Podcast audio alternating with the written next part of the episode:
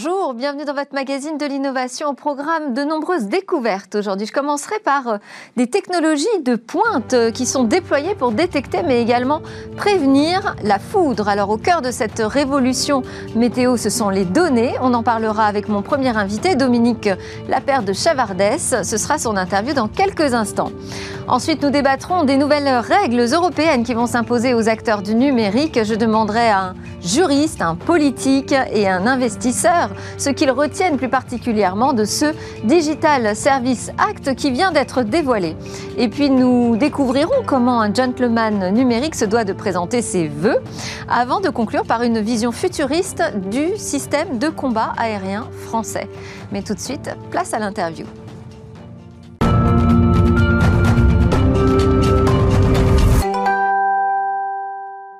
Bonjour Dominique Lapère de Chavardès. Vous êtes président de Météorage, une PME basée dans la technopole de Pau.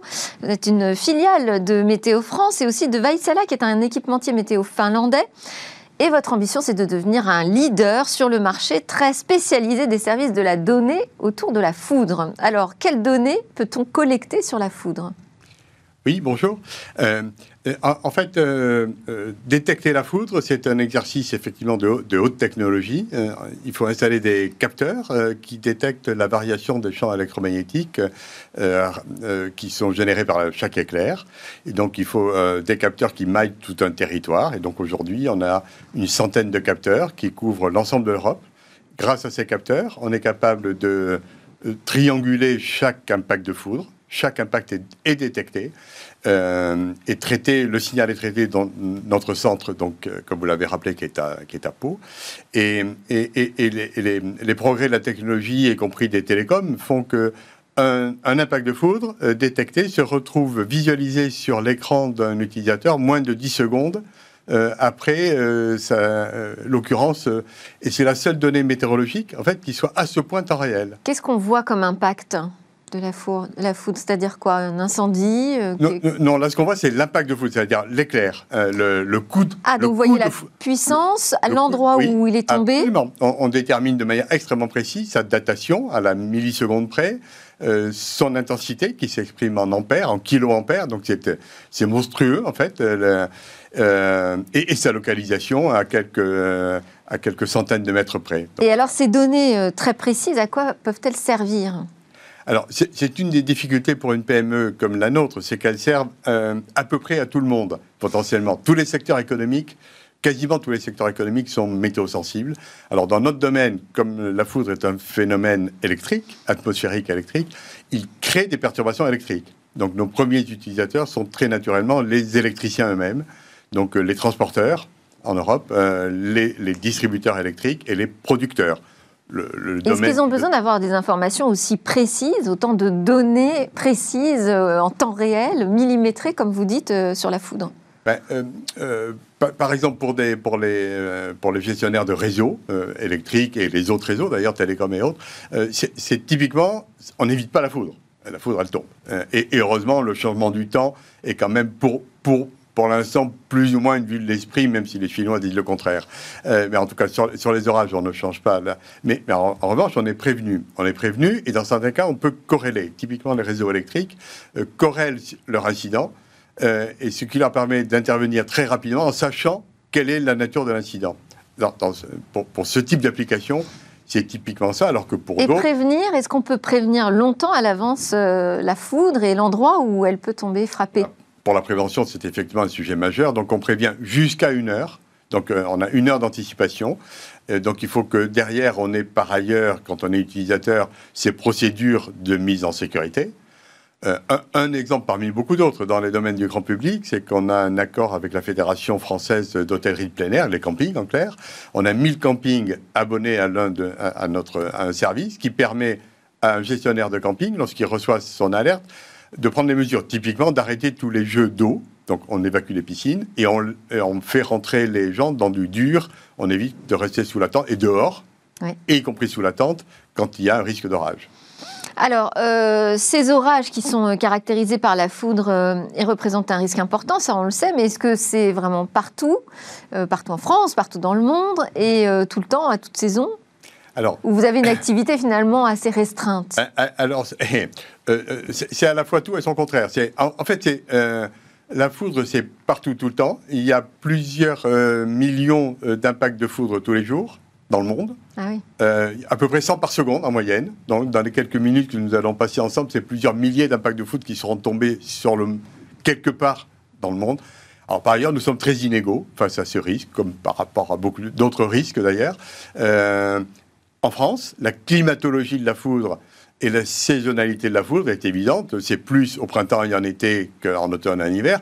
Pour autant, lorsqu'il y a des orages en hiver, ils sont souvent avec des impacts, de, donc des coups de foudre de très forte intensité. La Bretagne est statistiquement moins touchée que la Provence. Pour autant, les impacts, ils sont souvent aussi plus violents. Donc, c'est partout, tout le temps mais de manière très inégale. Donc, ça veut euh, dire pour vous, c'est un marché mondial euh, qui est accessible Absolument. Euh, ce qui veut dire vous, avez, beaucoup d'entreprises concurrentes, vous êtes nombreux sur votre secteur à étudier, à avoir des données sur la foudre Alors, on a des concurrents, mais pas beaucoup. On, est devenu en quelques années le leader mondial. Dans, de, ces services très très spécialisés, effectivement. Donc, quelle est la principale difficulté? La principale difficulté, c'est en fait de développer la culture de risque. c'est de vaincre allez, disons l'ignorance, euh, et faire comprendre à des utilisateurs, qui sont souvent des industriels eux-mêmes, hein, des, gens qui ont par exemple des, sites industriels, des, sites euh, ICPE classés, euh, de leur faire comprendre qu'ils vivent mieux avec nous que sans nous. Et que on, leur apporte une méthode qui leur permet d'objectiver le risque, de le quantifier, plutôt que de rester à quelque chose qui existe encore beaucoup, y compris chez des grands noms quelquefois. Ce que j'appelle moi la concurrence du doigt mouillé. Euh, en fait, euh, ben oui, ah ben oui, j'entends vaguement du tonnerre, donc je vais peut-être prendre, je vais peut-être prendre des mesures, je vais peut-être dire à mes gens de rentrer, des choses bah, comme C'est vrai qu'on se dit que la méthode empirique d'observation du ciel peut nous aider à prévoir certains orages. Oui, c'est ça, partout à tis, c'est à peu près ça. on est bien d'accord. Bon, aujourd'hui, heureusement, la technologie nous apporte des, des, des, vraies solutions, y compris pour reprendre les activités très rapidement, parce que ce qui est important, c'est d'être prévenu, mais ce qui est au moins aussi important, par exemple, quand on gère une plateforme aéroportuaire, c'est non seulement d'être prévenu quand le risque est là, à votre porte, euh, mais également euh, de savoir quand est-ce qu'il est, est, parti, est évacué, de manière à pouvoir reprendre le plus vite possible, compte tenu des enjeux économiques majeurs. Je prendre cet exemple des plateformes aéroportuaires, mais ça s'applique à beaucoup d'autres domaines économiques. Et, éventuellement sauver des vies. Le taux de mortalité est, est important avec la foudre? Alors, heureusement, en France, pas trop, mais c'est quand même plus. Euh, enfin, c'est euh, des, accidents avec des, blessures. Il y en a plusieurs centaines par an en France, et, malheureusement des décès, il y en a, ça s'exprime en dizaines. Euh, dans le monde, dans le monde où il y a et plus de foudre et, beaucoup plus d'activités, typiquement d'agriculture. il y a, oui, bien sûr, ça reste un fléau dans des pays en développement. Et alors, en Afrique, en Asie du Sud-Est, typiquement. Vous vous présentez comme un opérateur de réseau. Euh, historique de détection de la foudre. Quelles sont les technologies que vous employez? Vous déployez des antennes comme les opérateurs de téléphonie? C'est exactement ça. C'est un, un, réseau au sol. Donc, euh, pour couvrir la France, il faut une vingtaine de ces antennes qui détectent, euh, donc équidistantes, qui détectent effectivement la variation du champ électromagnétique. Et, tout ça est concentré ensuite dans, dans, notre centre de traitement. Et avec cette variation du champ, on, est, on peut trianguler euh, et donc chaque impact est détecté. On n'en rate aucun de ceux qui tombent, de ceux qui tombent au sol, puisqu'en fait, euh, les éclairs, euh, il y en a une partie, ce qu'on voit arriver au sol, et puis il y en a qui restent dans les nuages, les intranuages, que l'on détecte également. Et, ils sont beaucoup plus nombreux. Et donc il est important de les détecter, parce que du coup, on peut cartographier l'orage lui-même. Donc on cartographie la cellule électrique orageuse. Et donc, c'est cette cellule orageuse que l'on peut ensuite euh, faire évoluer, suivre, et, projeter sur l'air qui vient. Et alors, euh, je disais que vous souhaitiez euh, devenir le leader, mais c'est surtout en fait une révolution du métier de la météo, j'ai l'impression, hein, que j'entends. C'est-à-dire qu'on ne fait pas juste de la détection et, et, de la prévention, vous voulez vendre des services derrière. Vous avez beaucoup parlé de l'intérêt pour les entreprises et l'industrie. Qu'est-ce qu'il y a comme service à inventer Oui, dans votre, euh, oui, dans votre titre, vous, mettez le mot data. C'est vrai que tout part de la data, mais si on reste à la data, on ne fait rien. Mhm. Dans notre domaine, en fait, euh, il faut transformer, et c'est tout l'enjeu, c'est transformer une data en service, et en service d'aide à la décision. Donc un service compréhensible, facilement compréhensible par quelqu'un qui n'en est pas expert lui-même, mais qui va savoir prendre les mesures de mitigation de son propre risque. Donc, c'est l'enjeu d'une société comme la nôtre, c'est d'avoir développé une plateforme logicielle qu'on a développée nous-mêmes, parce que bien sûr, on est dans un marché tellement étroit qu'on trouve rien euh, sur étagère dans le commerce. Donc on a entièrement développé notre outil numérique euh, qui est par ailleurs en train de migrer dans le cloud euh, pour, pour développer ces services de, qui permettent à nos clients de se mettre en sécurité donc, et, donc de réduire leurs risques eux-mêmes. Et donc ça peut vous permettre d'adresser un marché mondial à terme? Absolument. Là, on avait. On peut dire qu'on aura une, une techno française de pointe, alors. Absolument. Mais quand je, une fois que je vous aurai quitté, on est, on est sur un webinar vers les Caraïbes euh, donc on a euh, quelques dizaines d'utilisateurs potentiels euh, dans, cette zone des Caraïbes et d'Amérique centrale à qui nous allons présenter nos services. Merci beaucoup Dominique Lapère de Chavardès, président de Météorage. C'est l'heure de notre débat sur le Digital Service Act.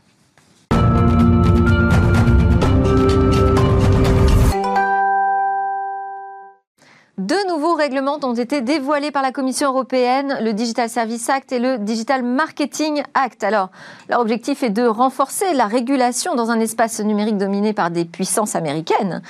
Comment cela va-t-il se concrétiser? Que faut-il retenir de ces deux textes? On en parle tout de suite avec Éric Botorel, député des Côtes d'Armor, La République En Marche, Christophe Holnet, senior advisor au sein de Apax Partner, un acteur majeur du private equity en Europe et président aussi de l'entreprise Deep Tech d'Athéna. Nous avons également avec nous en visio Maître Gérard Haas, coprésident des Jurisnos et avocat à la Cour d'appel de Paris.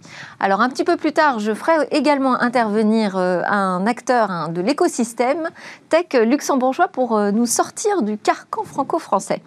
Mais tout de suite, donc Gérard Haas, euh, pourriez-vous, s'il vous plaît, nous faire un récapitulatif de ce qu'on trouve dans ces deux nouveaux textes de règlement européen? Bien, bonjour Delphine, merci. écoutez, il est normal que ce qui est interdit dans l'univers hors, hors, euh, ligne soit interdit dans l'univers en ligne. Et donc, euh, dans ce cadre, arrive aujourd'hui à ce que l'Union européenne ait décidé d'arrêter euh, les dérives qui étaient engagées par les big tech et a décidé, parce qu'il était trop long de faire des enquêtes, les amendes étaient tardives et en fait, au nom de l'innovation et au nom en fait euh, de, de, services qui étaient rendus, euh, les GAFA avaient pris un pouvoir qui était considérable. Donc l'Europe a décidé, et c'est une très bonne chose, aujourd'hui, euh, de réguler l'univers numérique. Et en ce sens, elle a pris deux, deux règlements. donc ce qui est intéressant avec des règlements, c'est que l'application sera immédiate dans toute l'Union européenne. Deux règlements, l'un sur les services numériques et l'autre sur les marchés numériques. Alors sur les services numériques, en fait, nous avons euh, des règles qui sont très intéressantes puisqu'il y a des obligations qui sont harmonisées pour les services juridiques avec des règles en vue de la suppression des biens, des services et des contenus illicites en ligne. Elle apporte aussi des garanties pour les utilisateurs dont les contenus ont été supprimés par erreur sur une plateforme. Euh, elle met en place de nouvelles obligations pour les très grandes plateformes euh, de prendre des mesures fondées sur les risques afin d'empêcher une utilisation abusive de leur système et elle préconise des mesures de transparence en ce qui concerne la publicité en, ligne, les algorithmes et faciliter en fait l'accès aux recherches de données. Ça c'est pour les services et il y a ensuite pour lutter contre une concurrence déloyale. Ça c'est le règlement sur les marchés numériques. Merci euh, beaucoup. Alors vous dites que ça va s'appliquer euh, dans tous les pays européens. Ce sera dans 18 mois. Hein, c'est l'échéance qui a été fixée. Est-ce que ça va s'appliquer à toutes les entreprises? Du numérique alors, ça ne va pas s'appliquer à toutes les entreprises du numérique, puisque en fait, il y a plusieurs critères pour, si vous voulez, euh, euh, relever de, de, de, de, ce règlement, de ces règlements. D'abord, il y a le seuil des 45 millions d'utilisateurs. C'est ce qu'on appelle les entreprises dites systémiques, qui vont, qui sont soumises à des règles particulières euh, de concurrence. et ça, c'est ce qu'on, qui figure dans le Digital Market Act.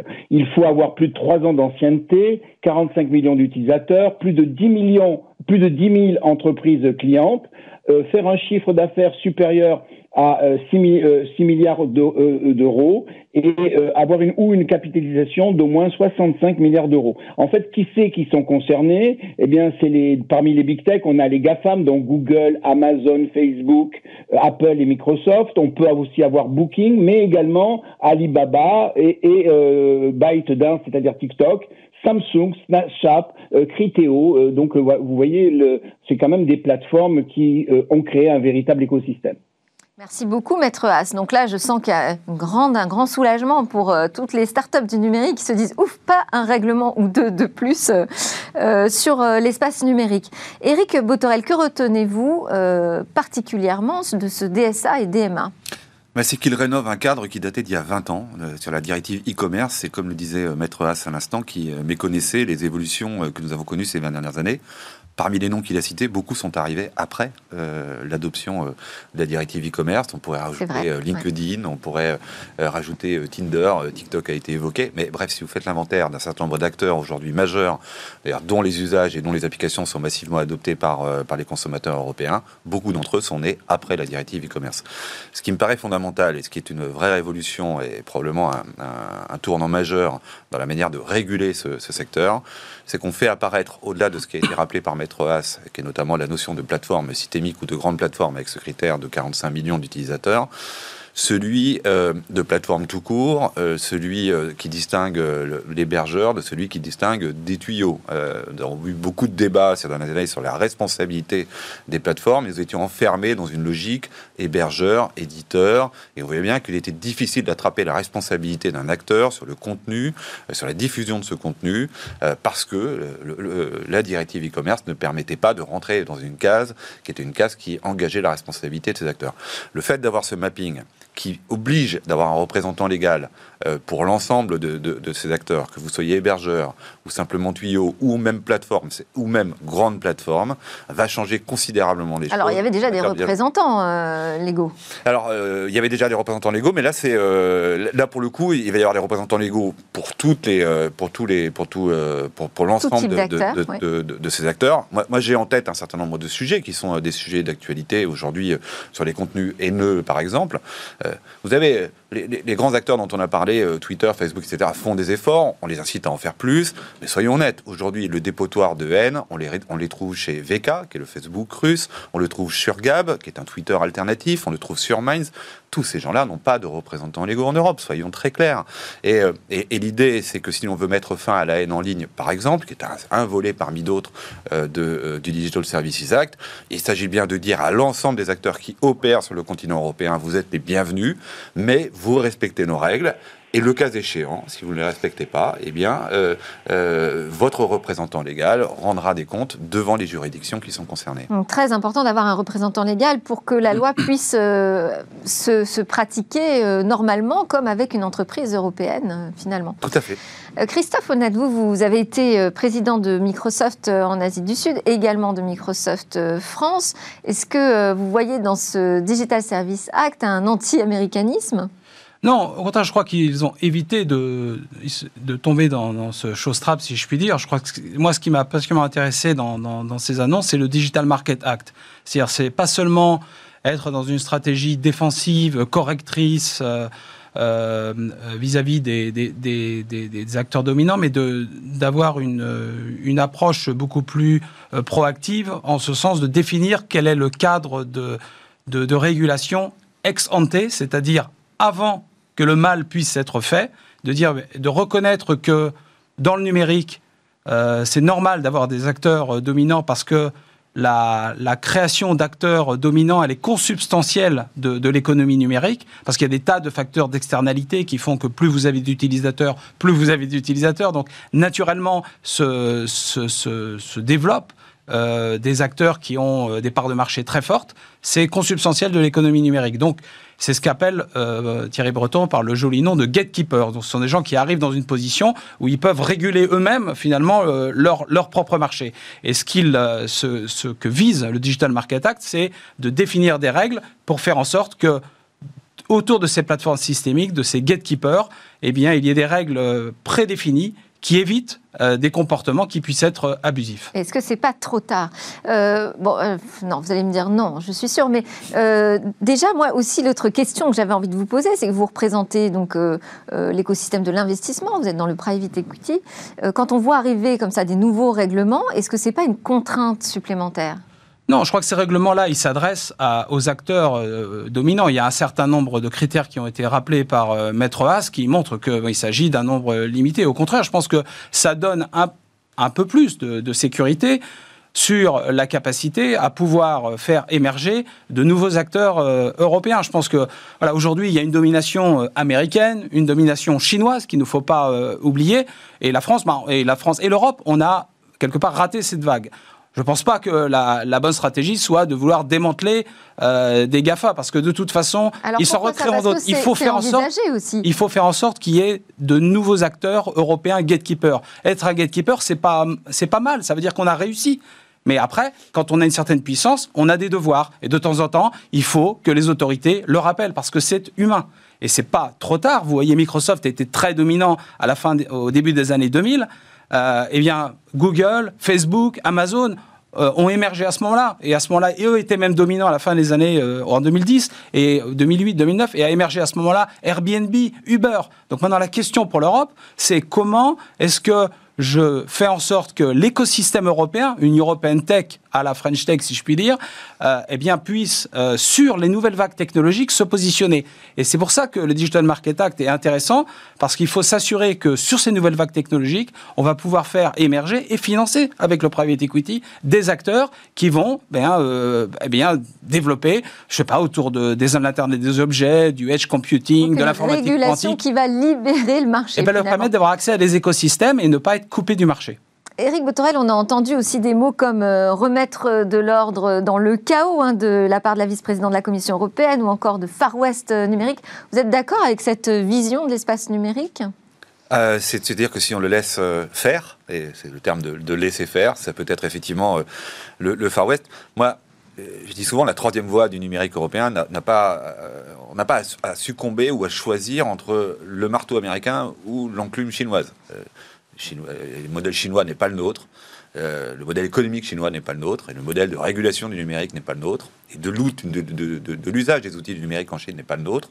De la même manière, aux États-Unis, c'est n'est pas notre modèle non plus. On construit euh, notre, notre troisième voie. Mais ce qu'a dit Maître Haas, et qui est, intéressant, c'est qu'on ne crée pas euh, j'entends les signaux euh, par rapport à votre question précédente qui peuvent être envoyés à l'innovation, euh, aux gens qui mettent mm. de l'argent dans cette innovation. Est-ce que finalement trop de régulation ne tue pas l'innovation? C'est un peu le sens de votre question. Exactement. Cette régulation, elle n'est pas spécifique elle, ne fait que redire ce qui se passe sur euh, Internet euh, doit correspondre à des règles de vie qui sont celles que nous avons adoptées pour ce qui se passe dans la vraie vie.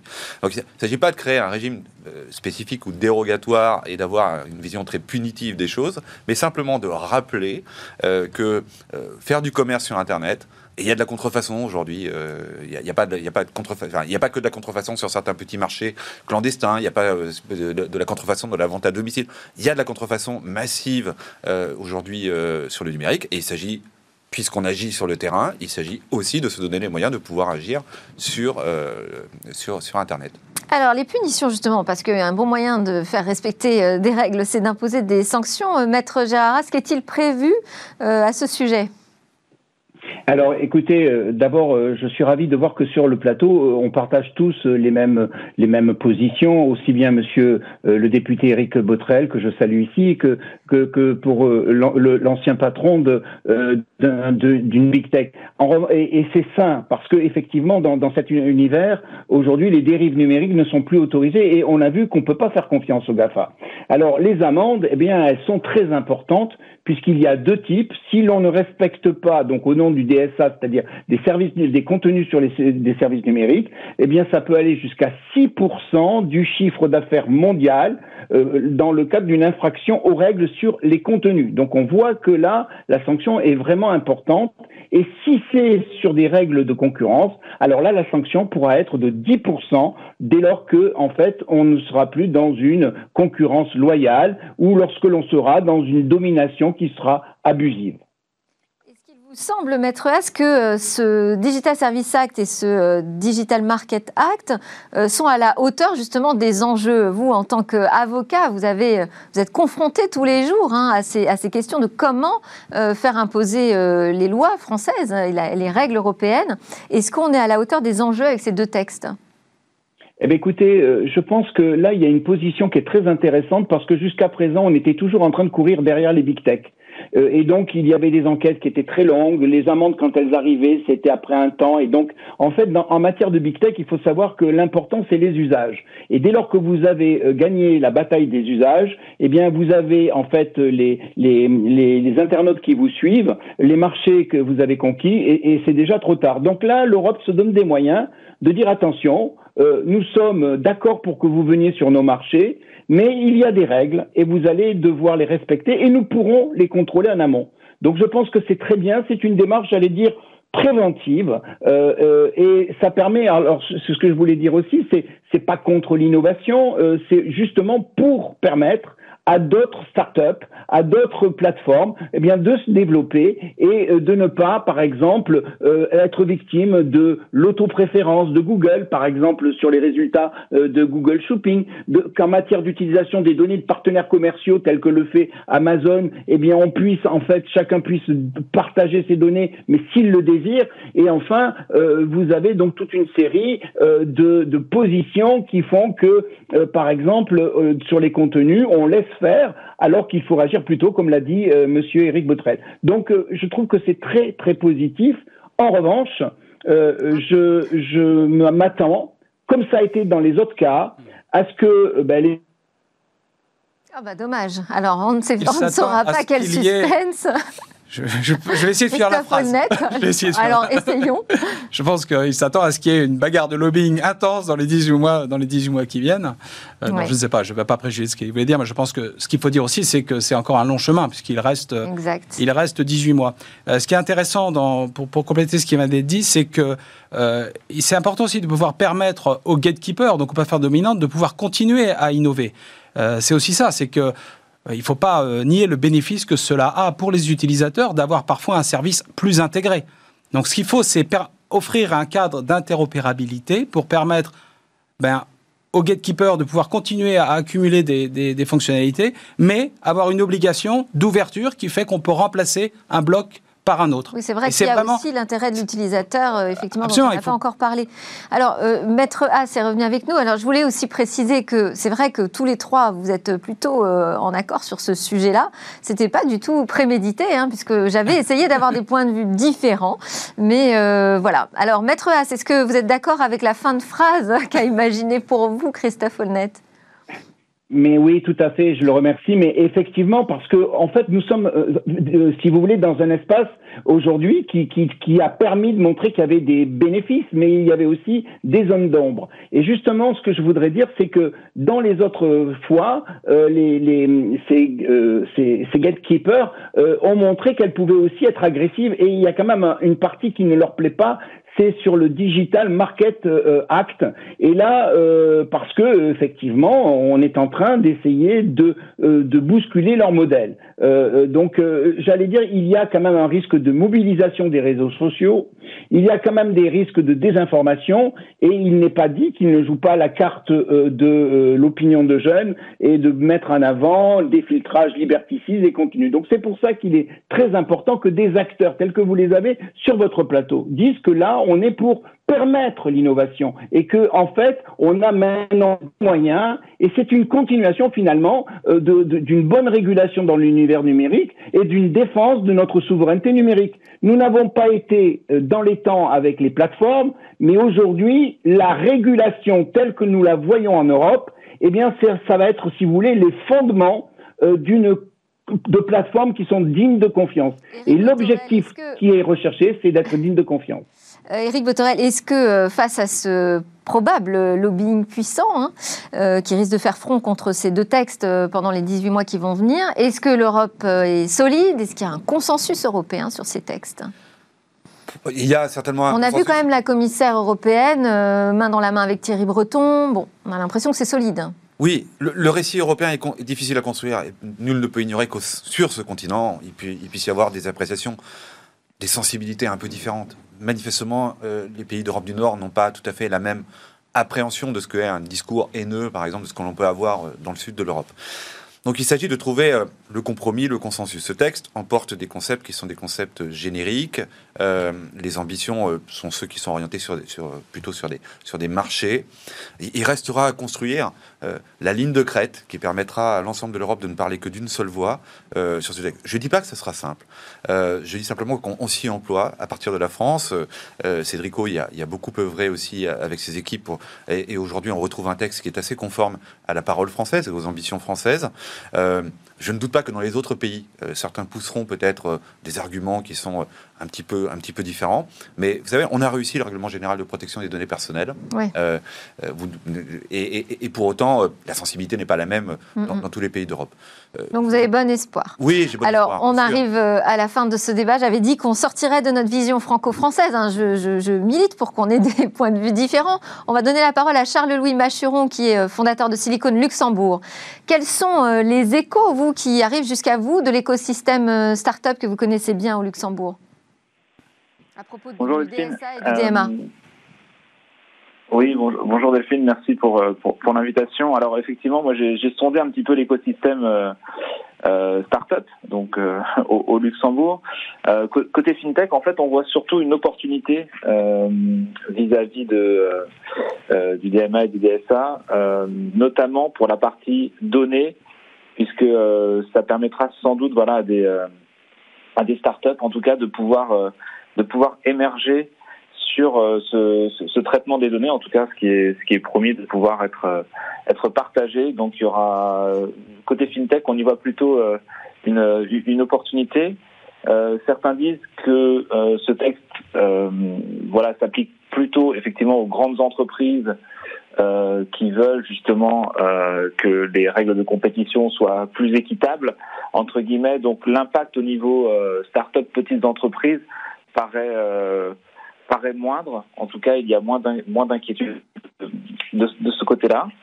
Euh, côté VC, euh, les quelques VC que j'ai pu que j'ai pu interroger, voilà, espèrent aussi que justement l'industrie VC et même private equity s'installe un peu plus en Europe et pas euh, pas que aux États-Unis ou, ou, à Londres, justement pour pouvoir transposer justement la, la connaissance faire en sorte que les, les startups, en tout cas, soient, euh, euh soient rachetées par, euh, par les Américains ou, euh, ou d'autres ou d'autres entreprises.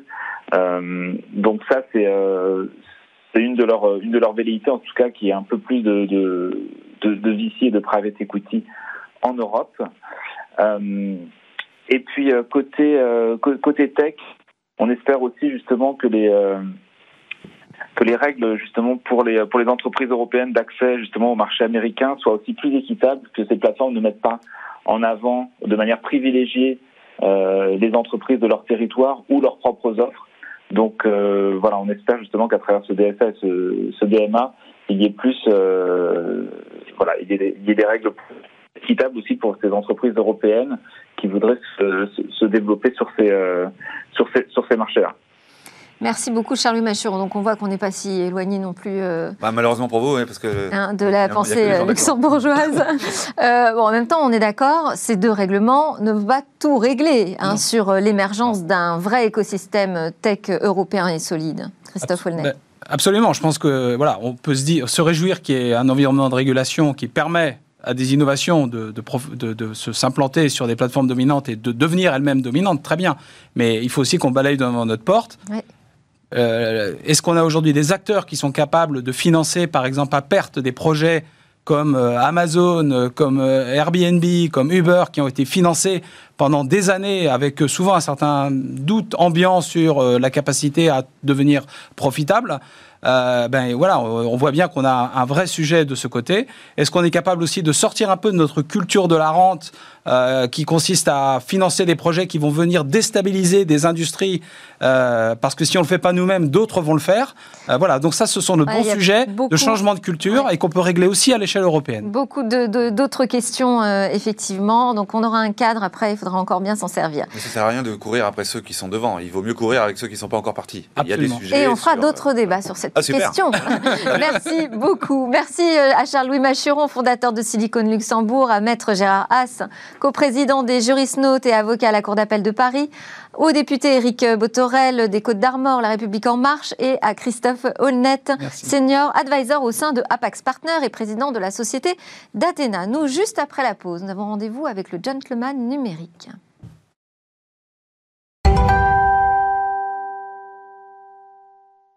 Nous sommes de retour sur le plateau de Smart Tech pour notre rendez-vous avec Frédéric Rebet, auteur de Propos d'un aspirant gentleman. Il va nous aider aujourd'hui à présenter nos voeux comme il se doit, avec euh, toute l'élégance et la délicatesse nécessaires dans un monde assailli par les téraoctets. Alors, cher Frédéric, avant toute chose, je vous souhaite la bienvenue. Merci Delphine. Et je vous souhaite à mon tour de passer de bonnes fêtes de fin d'année et de profiter des réjouissances qu'offre la saison. Déjà, c'est déjà le moment venu pour les vœux, donc. Eh bien, euh, c'est une tradition plus anglo-saxonne. Et comme je m'adresse à vous, si je vous présente des vœux, c'est que je vous porte intérêt. Votre émission s'appelle Smart Tech, donc on parle de technologie, donc, le saxon. On est presque à la Silicon Valley ici. Tout à fait. Euh, ensuite, euh, vous vous intéressez au gentleman, qui est une notion euh, tout à fait britannique, bien que, on l'a vu, le gentleman est universel. Et donc, dans la tradition anglo-saxonne, on, appelle ça les seasons greetings, c'est les, les souhaits de saison. Et si vous avez des interlocuteurs, et je n'en doute pas, dans la Silicon Valley aux États-Unis, vous recevrez des cartes pour cette fin d'année. Alors, Frédéric, à propos de ces vœux, moi j'ai des questions, vous verrez, euh, très rapides à vous poser. Euh, déjà, à partir de quand, justement, peut-on commencer à souhaiter une bonne année? Alors, uniquement à partir du 1er janvier. C'est pas une quinzaine commerciale, on n'anticipe pas. Le 1er janvier, dès minuit, on peut présenter ses vœux. D'accord. Euh, Doit-on, euh, ou peut-on d'ailleurs, souhaiter un joyeux Noël? Oui, si euh, la personne à qui vous le souhaitez porte aussi un intérêt à Noël. Si c'est décalé, ce n'est pas la peine de souhaiter un bon Noël. Je reviens sur nos amis américains. Euh, pour eux, la fête importante, c'est Thanksgiving. Thanksgiving, c'est le dernier jeudi du mois de novembre. Donc vous pouvez euh, leur souhaiter, les appeler Happy Thanksgiving. Et vous verrez que pour eux, c'est plus important. Donc oui, on peut souhaiter Joyeux Noël, mais avec quelques réserves. Euh, Jusqu'à quelle date peut-on présenter ses vœux de bonne année? On parle souvent du 31 janvier. Oui, 31 janvier. Euh, et on n'attend pas le 31 janvier pour les souhaiter. Néanmoins, euh, le gentleman doit être souple. Et si votre intention est de, sincèrement de présenter vos vœux, ne vous contentez pas le 2 février d'envoyer un bonne année. Vous téléphonez, vous envoyez une carte et euh, vous en serez tout excusé. Donc, il est autorisé de dépasser un peu cette euh, date limite. Oui, 31. avec une bonne intention. Si c'est se débarrasser euh, d'une corvée, c'est très mauvais. Alors, quelles sont justement ces règles d'or des vœux que vous vouliez nous présenter, les vœux d'un gentleman numérique? Alors, une première, enfin deux choses à dire. La, la première, c'est les vœux, ce n'est pas une corvée, c'est un défi. C'est un défi à votre discernement, à l'attention que vous portez aux, aux personnes. Et ensuite, ce n'est pas une obligation, c'est une occasion. C'est l'occasion de témoigner à ceux que vous aimez, à ceux pour lesquels vous portez de la considération, de l'intérêt, de la reconnaissance, euh, de la gratitude, de l'amitié. Et c'est un rendez-vous avec euh, ceux qui comptent pour vous. Donc c'est un rendez-vous avec les autres. Ce n'est pas une occasion pour vous de briller ou de vous rendre intéressant, c'est vraiment de témoigner vers les autres. Et quelques faux pas peut-être à éviter? Que vous avez pu constater Alors, le, faux pas classique, euh, évidemment, ce sont les, vœux génériques, c'est-à-dire qu'on envoie à tout le monde euh, des vœux groupés, donc vous n'avez pas de discernement. Les mêmes personnes, vous allez avoir euh, des vœux, vous allez envoyer des vœux à votre tante de Namur et à Bruno Le Maire sur un mail générique, donc c'est pas, c'est un peu paresseux et maladroit. Euh, Est-ce que vous pourriez nous conseiller ce qui serait bon de faire sur nos réseaux sociaux? Alors, je dirais d'un côté peut-être dans nos messages privés, euh, mais aussi euh, sur nos pages publiques, par exemple sur Facebook ou sur notre compte Instagram, sur un groupe WhatsApp public. Alors, on, on peut tout à fait utiliser la faculté des réseaux sociaux. Mon conseil, quand vous préparez vos vœux, on, on en a parlé, la préparation, c'est important. Donc, c'est un peu de temps, certes, mais vous verrez qu'il vous fera gagner beaucoup euh, par la suite. Donc, vous préparez euh, trois domaines euh, de, de travail, j'allais dire, votre petit travail de fin d'année. Il y a les cahiers de vacances, ben ça, c'est votre cahier de fin d'année. Quelles sont les personnes à qui vous voulez adresser des vœux? Des amis, des proches, des, collaborateurs, et puis aussi euh, une certaine communauté, une communauté professionnelle dans le cas que vous venez de citer. Ensuite, vous déterminez les outils. Les outils, c'est effectivement, vous avez, la plupart des professionnels, un compte Facebook, voire un compte LinkedIn, WhatsApp, Instagram. Vous avez aussi vos SMS. Et donc, vous déterminez. Twitter aussi. Twitter, maintenant, bien sûr. Et, puis d'autres qui arrivent, TikTok, etc. Enfin, la multitude euh, s'élargit. Et puis, euh, troisième chose, vous avez également le timing. Ceux à qui vous voulez souhaiter dès maintenant, comme nous venons de le voir, euh, de belles fêtes de fin d'année, ceux à qui vous voulez souhaiter une bonne année. Donc, vous avez un espace-temps de deux mois entre le 1er décembre et le 31 janvier. Vous allez les organiser. Donc, en mettant tous euh, ces, paramètres ensemble, vous allez déterminer comment vous allez envoyer à chacun. Ce qui est dommageable souvent euh, en utilisant ces, ces outils qui sont très performants et très intéressants, c'est une faculté qui nous est donnée et le monde numérique est formidable pour cela, c'est d'envoyer systématiquement des vœux via Facebook, via LinkedIn et via d'autres moyens. Si je vous envoie des vœux, vous recevez de ma part euh, par Facebook quelque chose de générique dans le petit compte Messenger de Facebook. Vous allez avoir des vœux plus personnalisés. Mhm. Puis vous allez voir sur LinkedIn euh, d'autres euh, vœux avec un ton un peu différent. Et puis ensuite, je vais vous envoyer un SMS avec une phrase du Dalai Lama qu'il n'a d'ailleurs jamais dit, euh, amour et paix, etc. Au bout d'un moment, bon, tout ça n'a plus de valeur. Il faut redonner du sens aux vœux, il faut redonner du sens à l'intérêt que vous portez aux autres. Un peu de rareté alors, et surtout pas de copier-coller, j'imagine. Voilà, et, pire encore, euh, ça existe dans le monde numérique, c'est avant, euh, au siècle dernier, vous pouvez recevoir par exemple du président de la redoute euh, des vœux, alors vous voyez que votre nom est légèrement décalé sur la lettre, cher Delphine Sabatier, légèrement décalé, avec une faute d'orthographe, et puis une fausse signature bleue pour souligner qu'on l'a bien faite à la main. Voilà. Ça... Ok, bon alors ça c'est des faux pas, mais juste avant de se quitter, d'un mot, d'une phrase, parce que c'est la fin de notre rendez-vous, euh, qu'est-ce qu'on peut se souhaiter en particulier euh, en cette fin d'année? Eh bien je vous invite et je nous invite tous à échanger les gens qui nous font perdre du temps pour ceux qui nous font perdre la notion du temps. Oh, de retrouver cet espace qui est le nôtre.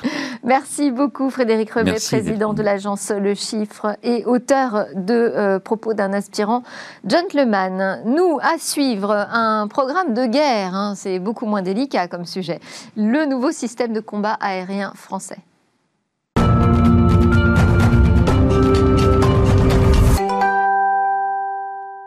À quoi ressemblera demain chaque jour? Cécilia Sévry nous en livre un aperçu. Bonjour Cécilia. Bonjour Delphine. Alors hier, dans votre chronique sur le projet du porte-avions qui va succéder au Charles de Gaulle, vous avez évoqué un programme dit SCAF, qui est en fait l'acronyme de Système de combat aérien du futur.